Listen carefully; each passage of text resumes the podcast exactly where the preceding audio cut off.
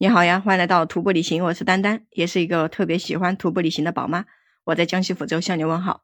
嗯，最近哈都是这个小阳人哈，嗯，我都感觉我这个嗓子有那么点点不舒服了，也不知道是不是阳了。嗯，但是我还是来录一期节目吧，呃，要不然这个都要断更了。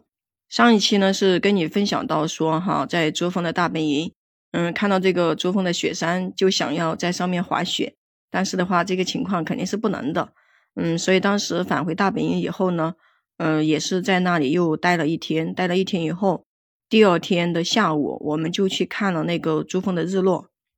当时从那个珠峰大本营那个酒店去那个观景平台看珠峰日落的时候，其实我们从地图上看，就是爬上去然后再回来这个路程呢，也就不到两点五公里的距离，也就相当于是说单程就是一点几公里。但是的话，当时走上去真的是要了很久，爬了很久才爬上去，爬的这个体力啊都没有了，嗯，超级超级的辛苦。但是为了就是能够看到珠峰的日落，还是爬了很久。而且当时，嗯，是因为害怕就是自己爬不上去，会错过这个珠峰的日落，所以呢，我们是下午四点多就开始爬，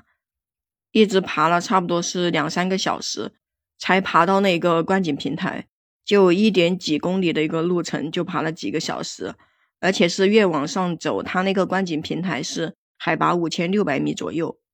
所以快到海拔五千六的时候，我真的是走路就是要倒要倒的那种，但是我还是一直在咬牙的坚持，就是走个两三步我就休息一下，反正这个日落还没有来，我们上去的时候还有点早，嗯，刚好呢就在那个观景平台上拍了个照，它这个观景平台就是一个。石头堆的一个玛尼堆，嗯，然后呢是有很多的这种大石头，呃，就是要双手双脚的爬上去，知道吧？本来如果是在平时爬我们南方的山的话，像遇到这样的这种大石头路的话，也很轻松的就踩过去了。但是他在这个海拔五千六百米，嗯，这个人已经没有力气了，是吧？所以就是这个跨度呢稍微跨大一点，呃，就想自己去扒着那个石头慢慢的爬过去的那种。等我好不容易爬上这个观景平台，哎呦，这个风超级的大，知道吧？然后我那个队友，嗯，我就跟我们抚州这个队友就一起爬上去的，因为其他人都没来，全部都已经浮肿了，就是爬不了了，也爬不上来。然后我们两个人在这个观景平台的时候就拍照，嗯，在这个拍照的时候，因为这个观景平台它下面都是那种碎石头，大的石头，知道吧？摔下去的话很容易受伤，然后风又这么大，最后我那个拍照啊，有几张照都是我那个队友拉着我 一边拉着一边拍，他都不敢拍，知道吧？呃，要么他就叫我就抱着那个石头拍，因为他说万一那个风把我给吹 倒下去了就很危险。嗯，我们也都知道下面一堆碎石头，如果说你一旦摔下去，这个头磕到那个石头上，那就完蛋了。所以呢，整个观景平台也没拍几张照片，因为太冷了，这个风很大。而且拍的话都是这种超近距离的拍，因为我队友他不敢离我太远，他怕离我太远的话，这个风把我给吹倒了嘛，所以就随便拍了几张照片在这个观景平台，嗯，拍完又绕到另一个面，就是风没有那么大的地方，嗯，就三百六十度可以看到很多的雪山围绕着我们，然后我们就呃一直拍，包括这个日落虽然没来，但是我们也能够看到这个珠峰的顶。看到那个珠峰的顶上，它是一点雪都没有，就是那种，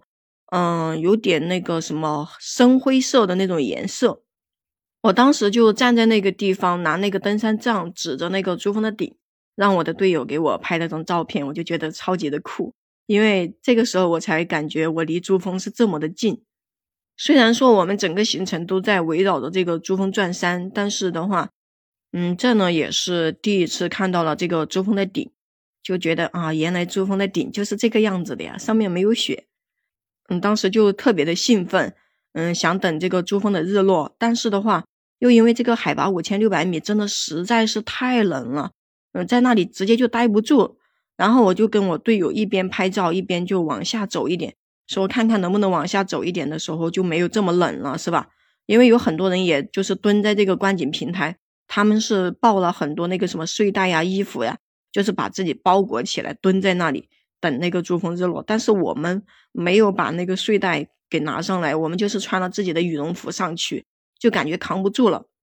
后面继续往下走，走的时候，哎呦，还是特别的冷。但是那个日落快要来了，嗯，我们都知道日落以后这个温度会越来越低。那我就刚好看到有几个石头，嗯，那个石头它里面有一个窝一样的，就是形成了一个，嗯，那种几个三角形一样的，就是刚好把那个地方那个风给挡住了。我就刚好把我的身体这么一缩进去，知道吧？躲到那个呃石头的那个洞里面。但是呢，就是一个小小的一个石头形成的一个呃挡风的地方，只能一个人钻进去。那我那个队友就钻不进去了，他就冷的不行了。然后他就说：“我不等你了啊，你自己一个人在这里拍照。”然后自己嘟嘟嘟的就跑掉了。他说：“再等下去的话，我就要失温，要完蛋了。”他走了以后，嗯，我一个人其实在这个地方也挺害怕的，因为我也害怕我失温或者出现什么事故之类的。而且的话，整个珠峰基本上都是国外的人，我们中国人又没有爬上来的，因为我们那帮队友都没有上来嘛。嗯，但是为了等这个珠峰的日落，我还是咬牙的坚持。克服了这种心理的恐惧，还是在那里等，嗯，就是跟大家一起等嘛。但是我那个位置只有我一个人，因为我就钻在一个石头的那个洞里面嘛，钻到里面去，我也看不见我前后左右有没有人，我就在那里一直等着，嗯，等到那个珠峰日落好不容易来了，哎呦，看到那个金色，真的是，就是从最开始的，嗯，三个山峰、四个山峰这样子的有金色，慢慢慢慢的。那个最后一个金色就只剩下珠峰，当最后只剩下珠峰一个日照金山那个金顶在那里的时候，看着哇，真的是特别像那个呃，就是金灿灿的那种金子发出来的光一样的，真的好金色。我从来没有看到这个日照金山能发出来这么金色的这个颜色，所以呢，它不愧是珠峰，真的让我大开眼界。因为我爬过很多雪山，也看过很多的日照金山。但是的话，颜色都没有这么金，都没有这么亮，没有这么好看，就感觉这一次的行程真的是，嗯，费了这么多天的力气爬到这里来，真的是不虚此行。嗯，也是我的运气特别好，在那里等了，它那个顶上也没有雾，就是让我全程都看见了整个珠峰的一个日落跟日照金山，真的就是觉得自己特别特别的幸运。但是在最后一刻，这个日落。嗯，珠峰上的这个金山全部不见了以后啊，这个太阳就等于它是已经落完了。我们都知道珠峰是最高的一个山峰，这个日落它的金山没有了以后，日落肯定是一点点都没有了，这个太阳就全部都落下去了。这个时候我从这个石头洞里面爬出来的时候，哎呀，我的天呀，你是不知道有多冷啊！我整个脚手全部都冷麻木了。而且我还是戴的有手套，穿的是一个鹅绒的这个羽绒服，里面还有抓绒衣，还套了一个冲锋外套都在里面。但是最后我这个手脚全麻了，这个羽绒裤也不管用，嗯，然后我的手机、相机全部集体一下子马上就全部死机了，就是已经冷的都关机掉了，没法用。还好的是我把那个日照金山给拍下来了，嗯，又没有人给我拍照合影，我还自己。给自己拍了一个大头照的自拍，跟那个珠峰的日照金山合影。比较幸运的是，还好是拍完了这些照片，我的手机跟相机才同时关机的。要不然的话，真的没拍到这些照片会非常的可惜。因为爬上了一次真的太不容易了。后面这个手机相机全部关机了以后，也没办法拍照了，而且整个日落已经落下去了，这个风景呢也不好看了，是吧？嗯，我的脚手也已经麻木了，我就哆哆哆的赶紧跑，知道吧？嗯，往那个山下，往酒店的方向跑。嗯，就是那个脚是麻的，都赶紧跑吧！你就是用尽自己的力气，快跑，因为害怕如果再待下去的话，真的会失温。呃，就我跑了一段距离以后，呃，这个手脚才开始回温一点点，才感觉自己，嗯，这个身上暖和了一点。所以呢，在这个就是，嗯，高海拔，包括这些雪山。嗯，徒步的时候，如果遇到冷的时候，真的不要随便的停下来，因为停下来很容易让自己失温，就是变冷。如果是说你在运动的时候，那肯定这个身体呢就会变暖和，那自己呢也会舒服很多。后面我回到酒店以后，我朋友就问我：“你拍到了日照金山吗？”我说：“拍到了，呃，特别幸运拍到了，是吧？”我说：“但是我被冷得很惨。”他说：“还好我下来了。”他说：“那个日落的那一下，我也出了这个酒店去。”呃，说看看能不能拍照，结果把我冷冻的不行。他说我都赶紧跑回酒店来了。他说我都担心你在上面会不会出现什么意外的事故。他说还好你回来了，就是那种，嗯，怎么说呢？就是看到我回去了，他可能心底也比较放心吧，因为都是一起出来的，谁也不希望自己能够出事，对不对？嗯，等我回到酒店，我那些队友都围过来 看看我的照片，说，因为他们都没有去。就觉得很遗憾，但是遗憾也没有办法，他们实在是爬不上去了。这个时候也不能逞强，也不能因为一个珠峰的日落，因为海拔真的是太高太高了，真的有点接受不了。除非就是说，呃，你真的体力很好，呃，背着一个氧气，我估计是可以，呃，往六千以上开始爬。